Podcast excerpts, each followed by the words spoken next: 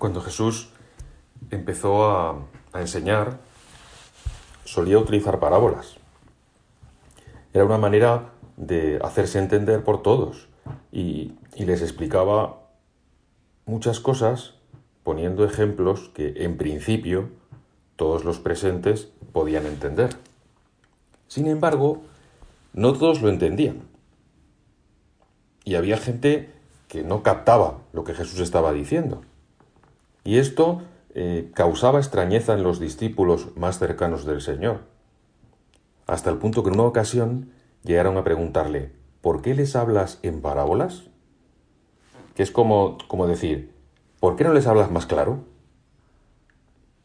Y Jesús les contestó esto, a vosotros se os ha dado a conocer los secretos del reino de los cielos, y a ellos no, porque al que tiene se le dará y tendrá de sobra, y al que no tiene se le quitará hasta lo que tiene.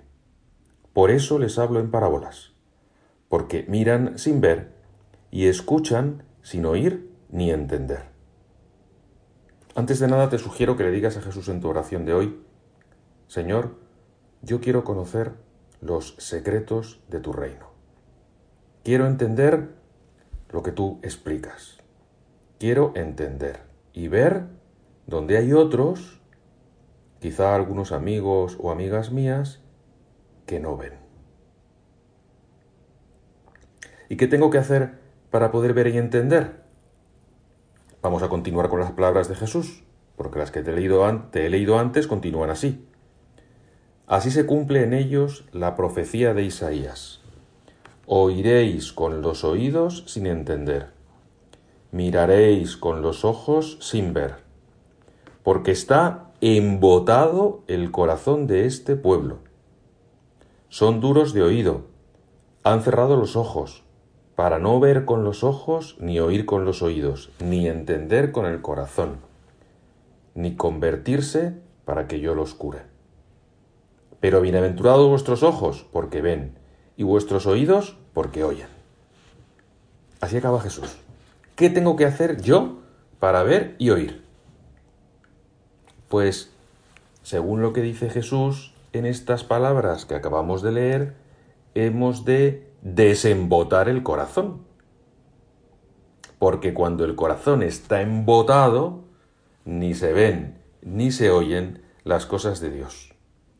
Las cosas se ven y se oyen según como tengo mi propio corazón, que cuando está embotado, cuando está demasiado pegado a muchas cosas, no deja ver. Y además es infeliz. Dice el Papa, el gran riesgo del mundo actual, con su múltiple y abrumadora oferta de consumo, es una tristeza individualista que brota del corazón cómodo y avaro de la búsqueda enfermiza de placeres superficiales, de la conciencia aislada. Esto dice el Papa. Yo no quiero tener un corazón triste. ¿Y tú? Depende de ti. Para eso, mira a las cosas que pueden hacer que tu corazón sea un corazón feliz.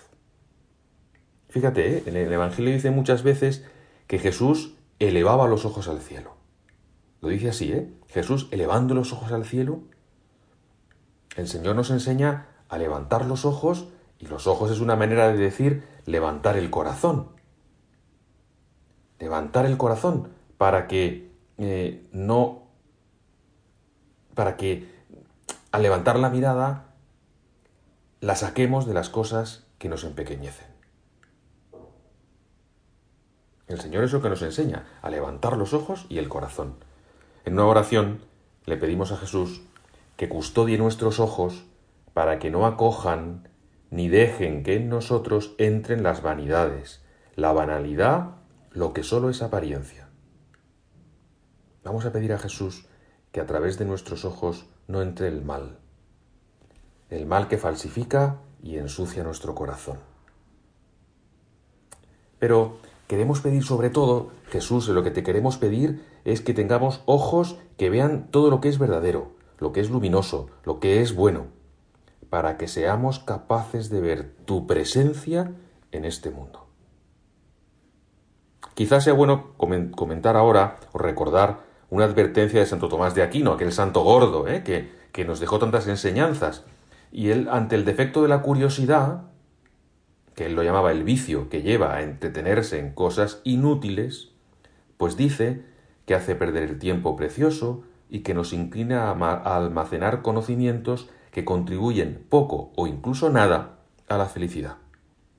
Y Santo Tomás fustiga el afán de novedades, el querer involucrarse en la vida de los demás, el intento de provocar, de probar todo lo pecaminoso, solo para ver qué pasa, ¿eh? el ansia de experimentarlo todo. Y concluye así, dice, la curiosidad acaba convirtiéndose en el gran obstáculo para la fe. Pues fíjate, a lo mejor se te embota el corazón porque te pasas el día entero entre mensajes, entre fotos, entre noticias quizá, ¿eh? Queriendo saberlo todo de los demás. Es muy típico esto en nuestra sociedad. Todo el tiempo en las redes sociales, todo el tiempo queriendo saber que no se me escape nada, que ha hecho este, esta, esta otra. Sin embargo, se trata de desembotar el corazón para poder ver a Dios. Estar demasiado informado, informada, quizá no sea tan bueno. Informada de noticias de lo que hacen tus amigos, tus amigas, o emitir continuamente información sobre lo que tú haces. Posiblemente eso te está quitando espesor. ¿Y qué puedo hacer yo para conseguir espesor en mi alma? Pues un remedio muy interesante y muy bueno es la Eucaristía. Es un remedio muy eficaz, porque con la Eucaristía no solo recibimos mucha gracia, sino que también hay silencio cuando estamos delante del sagrario, hay pasividad, hay ocultamiento, hay sencillez. El silencio eucarístico ayuda a evitar el aplanamiento de nuestro espíritu, el embotamiento de nuestro corazón. No hace crecer los músculos, seguro, y tampoco mejora las aplicaciones que hemos descargado en el teléfono. Pero permanecer en silencio delante de la Eucaristía, o en contemplación también de lo que realmente sucede en la misa, nos ayudará a evitar el riesgo del empobrecimiento en la capacidad de sintonizar con un Dios que nos alimenta hecho silencio. De otro modo, corremos el riesgo de desaparecer, de no entender, porque nuestro corazón está embotado. Piensa tú, a ver qué cosas te llevan a ti a embotar tu corazón. Y pide luces a la Virgen para saber de cuáles puedes desprenderte.